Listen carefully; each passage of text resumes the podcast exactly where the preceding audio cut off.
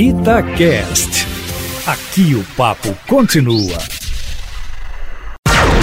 Observatório Feminino. Olá, bom dia! Eu sou Fernanda Rodrigues e, e o Observatório Feminino deste domingo, 3 de maio, já está no ar. Comigo, a jornalista Alessandra Mendes. Bom dia, Alessandra. Oi, gente, bom dia. Mais um domingo aí de raça do time todo. pois é, todo mundo na quarentena e o observatório continua assim em alto nível. A gente já teve aqui a diretora de jornalismo e conosco hoje a diretora do departamento de esporte aqui da Rádio Tatiaia, Úrsula Nogueira. Bom dia, Úrsula, muito bem-vinda. Muito obrigado, bom dia, bom dia a todos. Que tenham um ótimo domingo, começando ouvindo o Observatório Feminino. Não é? Vamos lá. E a Úrsula está aqui para falar de uma coisa muito importante para a rádio, para todos os brasileiros e para o mundo e que eu tenho certeza que está muita gente em casa em abstinência. Porque, como muitas outras atividades, as competições esportivas estão paralisadas nesse cenário de pandemia do coronavírus. E não é só no Brasil, é no mundo todo. Nessa semana, por exemplo, o governo da França anunciou que eventos esportivos estão proibidos no país, pelo menos até setembro. A temporada 2019-2020 do futebol francês está oficialmente encerrada. Aqui no Brasil, tudo está parado também e ainda sem data para voltar, apesar de muitas especulações. E como ficar sem esporte? Como é que a gente vai fazer? Como que a Rádio Tatiaia está passando esse momento? Como que a Úrsula Nogueira está dirigindo o departamento de esporte? Gente, vocês não queiram nem saber o que está acontecendo na nossa vida. Está todo mundo vetado pelo departamento médico, né? A gente tem a escalação lá do, dos titulares e fulano está vetado pelo departamento. Estamos todos. É uma dificuldade muito grande, muito grande, Fernanda. A gente tem cinco programas diários para sustentar. E a Rádio Tatiaia tem como tema né, e como lema a credibilidade e a informação de qualidade. E a gente faz assim, das tripas coração, para levar a informação para os nossos ouvintes e levar o diferencial que todas as outras não têm, né? Ou que a gente quer que a gente tenha. Então a gente está com um grupo de profissionais que, graças a Deus, é um grupo muito bom. A equipe da Itatiaia, né, de, de esportes principalmente, é chamada como o primeiro time do rádio. E estão fazendo valer esse título, porque o desdobramento é muito grande. Porque antes a gente tinha os jogos. Você falava do jogo um dia antes, se for clássico, durante a semana inteira. O dia antes, o dia depois, com coletivas, com repercussão e tudo. Agora a gente não tem, nós não temos treino. Não tem como ir no CT para você cobrir, para você falar com o jogador, para falar com o treinador que fala uma vez por semana. Então, nós estamos num mundo totalmente novo, né? Não só nós do Departamento de Esportes, acho que todo mundo está vivendo isso. E a gente tem que tirar, assim, leite de pedra todos os dias. A informação, ela não pode parar. Nós não temos como cantar música na hora do, do Rádio na hora da turma do bate-bola, né? O Emanuel não vai querer isso nunca. E a gente tem que se desdobrar o tempo inteiro. E assim, eu fico pensando que a pandemia, né, terrível, pior situação que a gente já viveu aí mundialmente, mas essa questão de ficar em casa, de quarentena, gera também uma ansiedade. E o futebol, para muitas pessoas, né, para a maioria das pessoas, é uma alegria, é uma paixão, é um entretenimento. Então você está passando por tudo isso sem o futebol. Porque no caso da música, que é outra coisa que a gente já falou aqui que a gente ama, tem as lives que a gente Sim. vai enganando ali, canta de um, de um canto, toma um goró e tal melhora, mas o futebol não tem como. Eu sei que muita gente está reprisando, a rádio também está reprisando alguns jogos, né, marcantes para a gente ativar a memória ali e dar aquele aconchego no coração. Mas eu, eu imagino que as pessoas que são apaixonadas pelo futebol estão carregando essa, esse melancolismo, essa tristeza de como é que vai ser esse ano, como é que vão ser os campeonatos. É tipo domingo sem macarrão e sem frango, é tipo. sabe? A, a, macarronada da mãe, da avó. Não tem futebol, a gente fica perdido, a gente fica no ar ali sem chão. É. é. muito difícil. Eu acho que para o esporte em geral, mas para o futebol em especial, porque é o esporte que leva multidões aos estádios, que tira a pessoa do sério, que não tem racionalidade, né? É um negócio muito louco. Eu sou uma pessoa muito racional é, de formação e procuro ser para decidir as coisas dentro de uma ideia racional, mas completamente irracional com o futebol. Você perde esse, esse quesito, assim, o futebol, ele me tira do eixo, ele me leva para o estádio, ele me faz pagar metade do meu salário no ingresso para ir numa final, ele E me faz... É, é sócio torcedor, você gasta o dinheiro com camisa. Exatamente. E, e o futebol aos domingos, principalmente, né? Porque na quarta-feira também é, é um dia típico, mas é um dia útil, né? As pessoas, muitas trabalham em horários noturnos e tal. Mas o futebol de domingo, ele faz parte da agenda das É, famílias. você espera por isso. É, então você vai esperar o domingo para levar o seu filho a- ao, ao estádio. Aí, de repente, a sua mãe quer ir, tem tantos e tantos anos que ela não vai. E isso saiu da rotina de todo mundo. E o mais é, engraçado é perceber como o esporte ele, ele e o futebol em especial ele agrega outras coisas. Não é só não ver o seu time do coração jogar, é não ter todo o entorno assim, porque tem toda uma preparação. É no dia anterior você já manda uma mensagem para aquele seu amigo que sempre vai com você, você liga para sua mãe, você liga para seu pai, você cutuca seu primo que é do time rival e fala amanhã tem.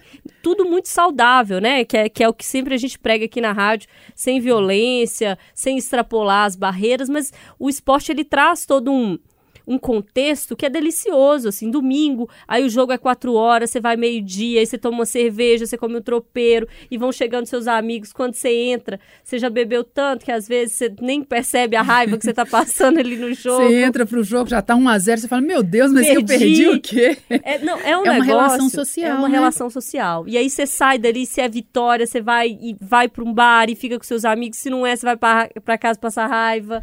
Mas é todo um contexto que no outro dia você quer ver o programa e, e ver a reprise. Ah, Não, é você um já viu todo. Você estava no estádio, você assistiu o jogo os 45 minutos do primeiro e do segundo tempo. Mas na segunda-feira, né, se o jogo tiver acontecido no domingo, você quer ver a repercussão de tudo que você já viu.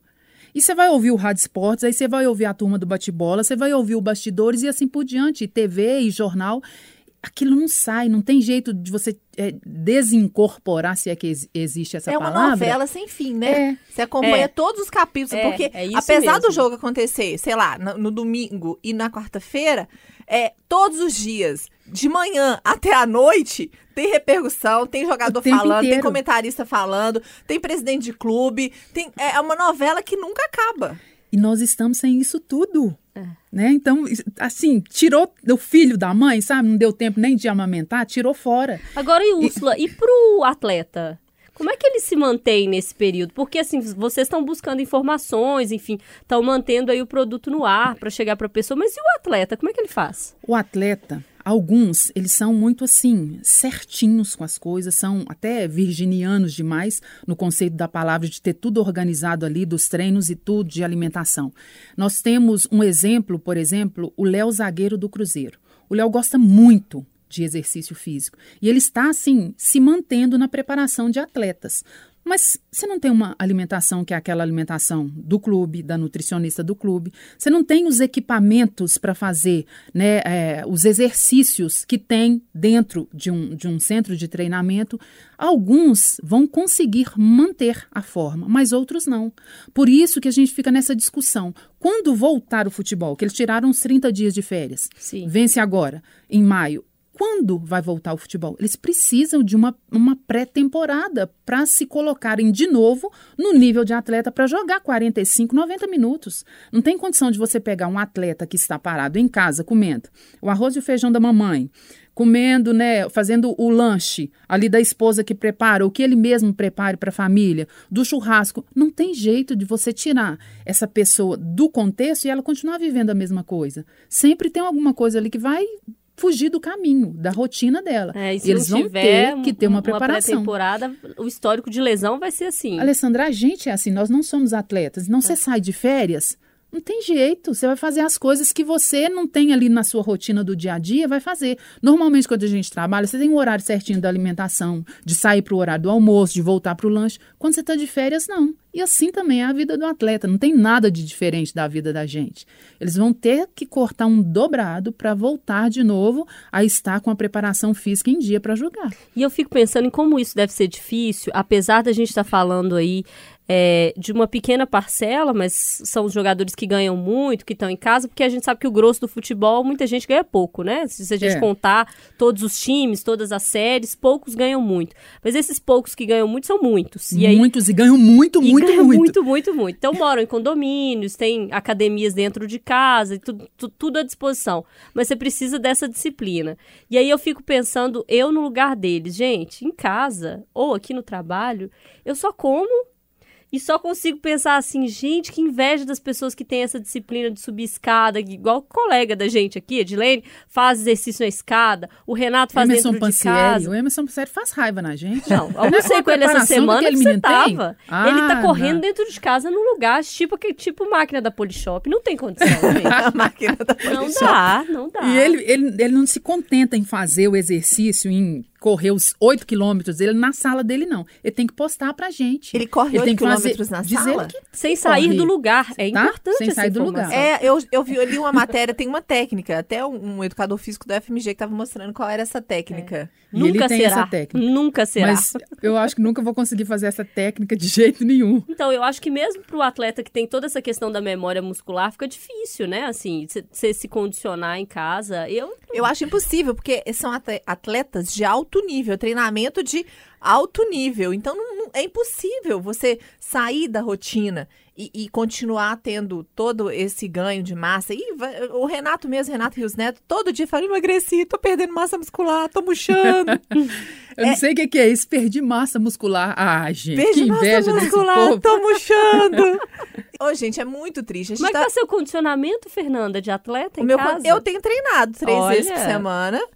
Eu Ó. faço o meu funcional, mas eu sinto muita falta da corrida, porque a corrida, pra mim, não é, é, só para manter condicionamento físico, ou então, igual as pessoas continuam correndo dentro de casa, é uma terapia. Então, eu preciso, é, é, eu prefiro correr na rua do que correr na esteira. Eu tô ali respirando, vendo as pessoas. É um momento que eu saio pra rua, porque hoje em dia ninguém mais sai pra rua. Você é dentro de casa, entra num carro, vai pra ali e volta. Então é o momento que eu tô vendo as pessoas na rua, que eu tô correndo. Isso eu tô sentindo muita falta. Isso a gente não consegue fazer. O condicionamento tá indo aí do jeito que, Que Deus quer. que Deus quer, né? Tentando comer menos, mas não tem jeito, porque é um. Agradecer agora todos os entregadores que estão aí nessa linha de frente trabalhando também para continuar nos alimentando. Nos engordando muito. nos engordando, porque os aplicativos de comida e os entregadores Estão bombando. o tempo inteiro bombando. estão bombando. e seu treino home office? Ai. Esse Vocês é entenderam meu revelador. treino? Eu tô com um problema é, grave na lombar. Então tem 42 dias que eu não faço nada, nenhuma caminhada na esteira eu posso fazer por causa desse desse problema que eu estou. Estou em tratamento, fazendo é, alguns procedimentos médicos e não posso. Mas isso me faz uma falta.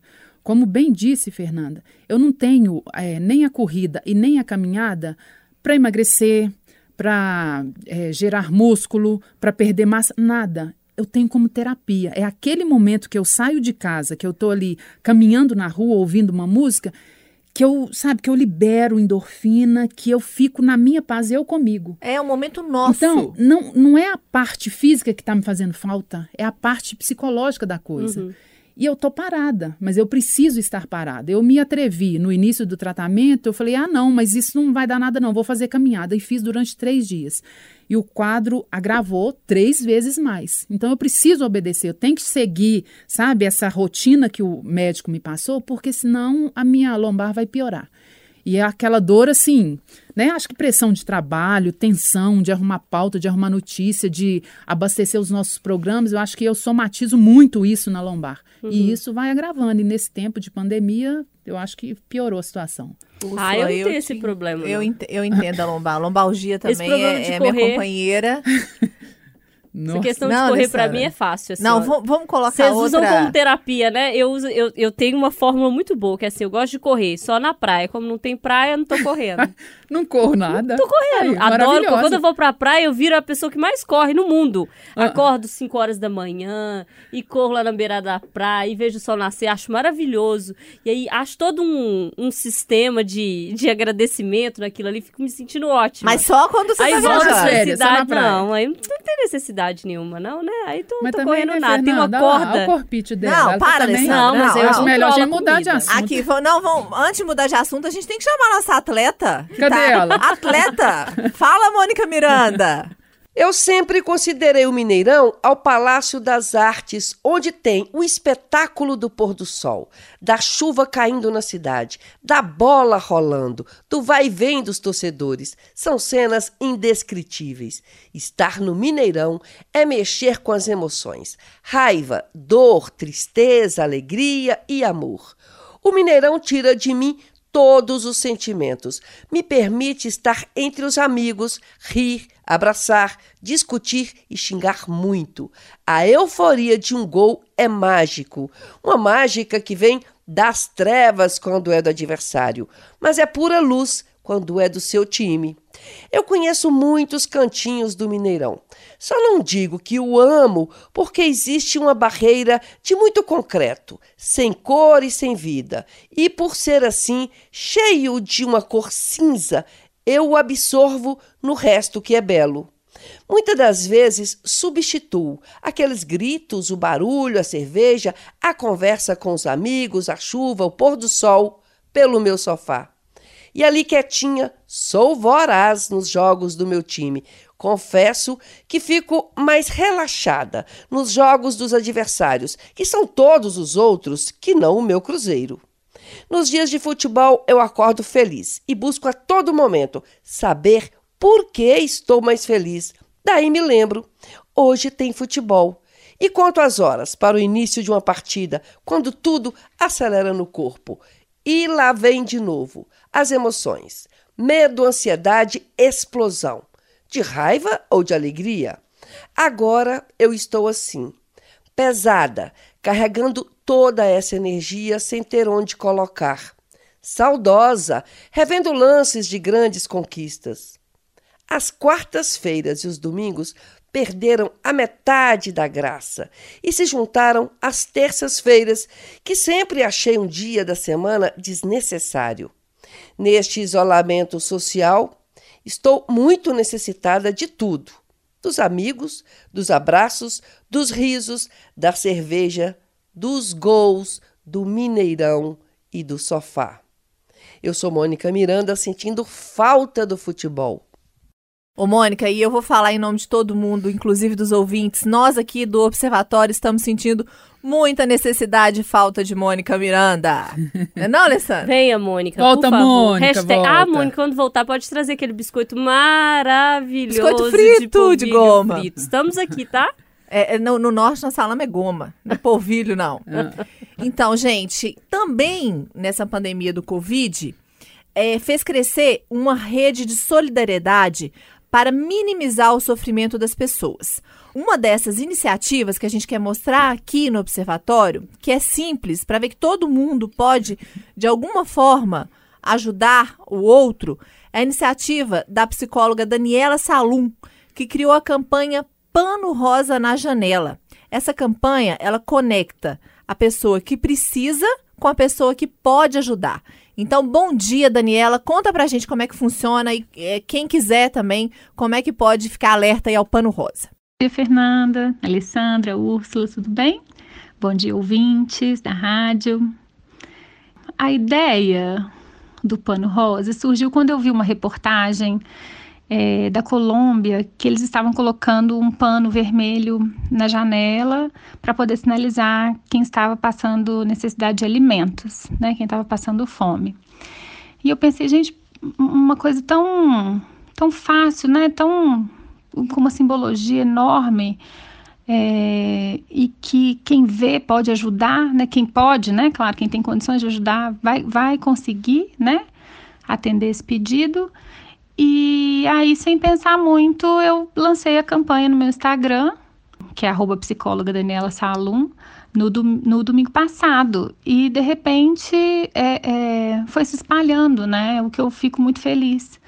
É, para que a gente possa é, ajudar o próximo. É, quem precisa, coloca o pano na janela, na- na- no portão de casa, na sacada, enfim. É, e quem vê, é, vai poder levar um alimento para aquela família. Então, não é uma campanha centralizadora, é uma campanha multiplicadora, né? Para despertar nas pessoas esse senso de, é, de caridade, de cuidado com o próximo. Isso ajuda bastante na, nesse período que nós estamos passando, é, traz esperança, sabe? Traz um afago na alma, um carinho no coração de quem faz e de quem recebe. E quem quer ajudar, ajuda muito compartilhando a mensagem, porque a gente precisa que tanto as classes altas quanto as classes baixas recebam essa mensagem, porque a gente precisa de atingir quem necessita e quem pode contribuir, quem pode colaborar, quem pode ajudar. Né?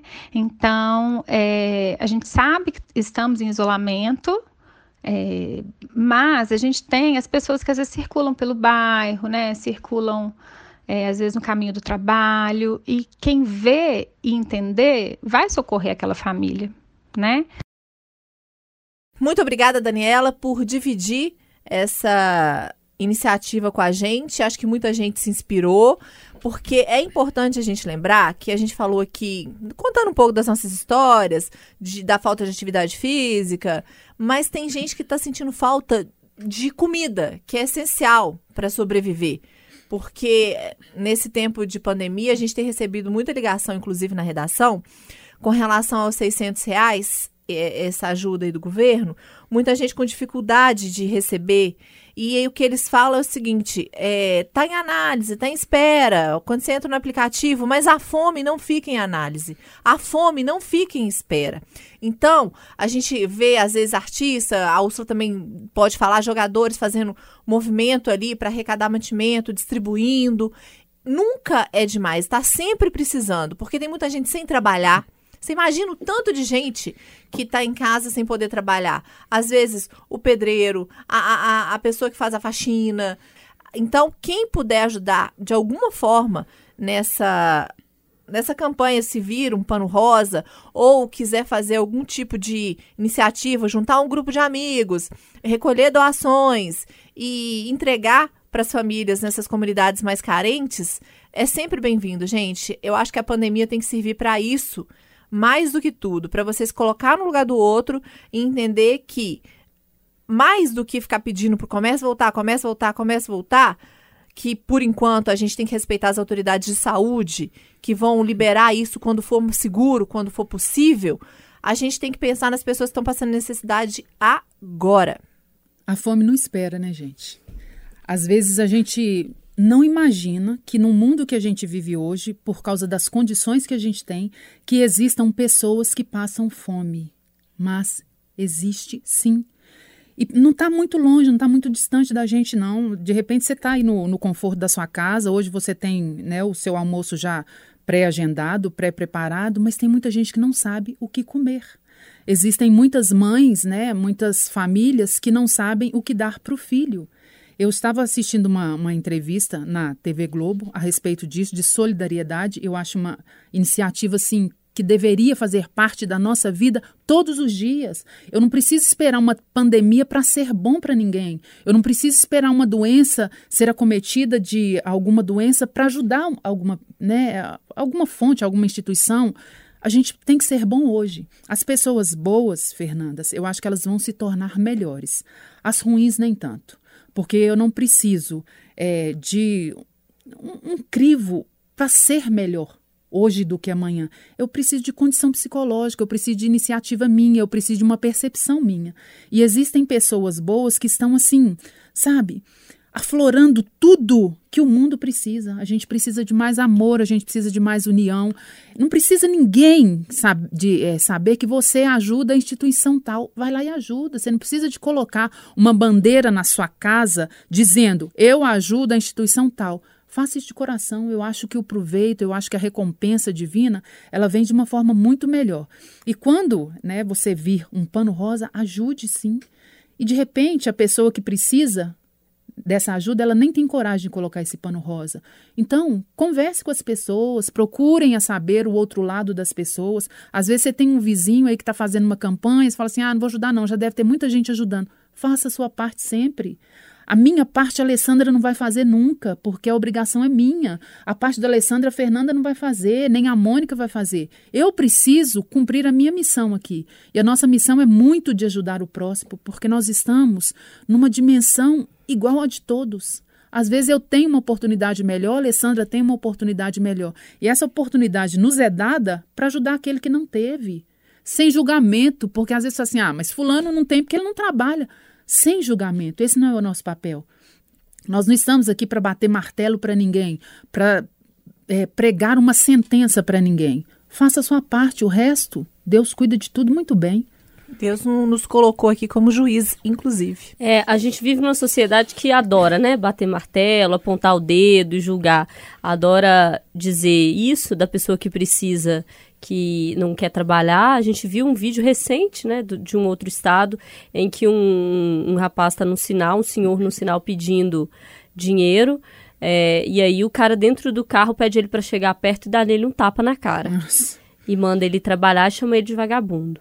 Então, a gente faz parte dessa sociedade egoísta, egocêntrica, que não olha para o lado, que adora falar em empatia, mas que não pratica. Então, tá aí a hora tem um monte de gente precisando.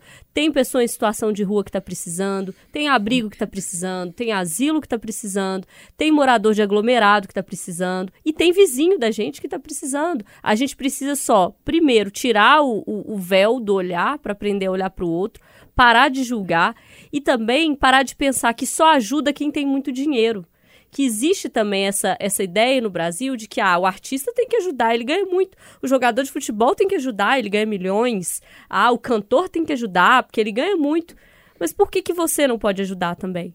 Ninguém tá te pedindo para ajudar com muito. Ajude com o que você puder, que para você pode ser pouco, mas para a pessoa que vai receber faz toda a diferença. Então é a gente se tornar mais humano nessa pandemia. Tem gente se tornando pior? Tem. A gente vê crescer julgamento, a gente vê crescer é, as pessoas odiando as outras, mas tem gente se tornando muito melhor. Então, assim, já que pode ser uma escolha da gente, vamos escolher nos tornarmos seres humanos melhores, olhar para o lado, ajudar o outro e, quem sabe, sair numa situação que não vai ser uma situação melhor para o mundo, que não vai, você não vai resolver o problema do país do estado nem da sua cidade. Mas se você resolver o problema de uma pessoa que precisa comer e que não sabe o que vai comer hoje, domingo, na hora do almoço ou mais tarde, com certeza vai fazer toda a diferença na vida dessa pessoa. Então, vamos ajudar. É, e outra coisa, a gente está falando aqui, nesse momento de pandemia, mas é depois que passar, vai ser pior, porque a gente sabe que vem uma crise econômica aí pesada, vai aumentar o desemprego, vai, a gente está sabendo disso. Quando a gente pede para as pessoas ficarem em casa, para as pessoas se protegerem, para as pessoas se cuidarem, não é que a gente é alienado, ah, a economia está morrendo, todo mundo vai morrer de fome. A gente entende que vai ser grave, mas a gente entende que é mais importante hoje cuidar da saúde, a gente se solidarizar e a gente se colocar no lugar das famílias que estão perdendo pais, mães, filhos para essa doença terrível. Não é porque não aconteceu na minha família que é menor, que não existe. É uma dor profunda. São assim, é os números são assustadores no Brasil, gente. É uma coisa terrível que assim, é, a gente trabalha com jornalismo, a gente assiste, a gente é obrigado a noticiar isso.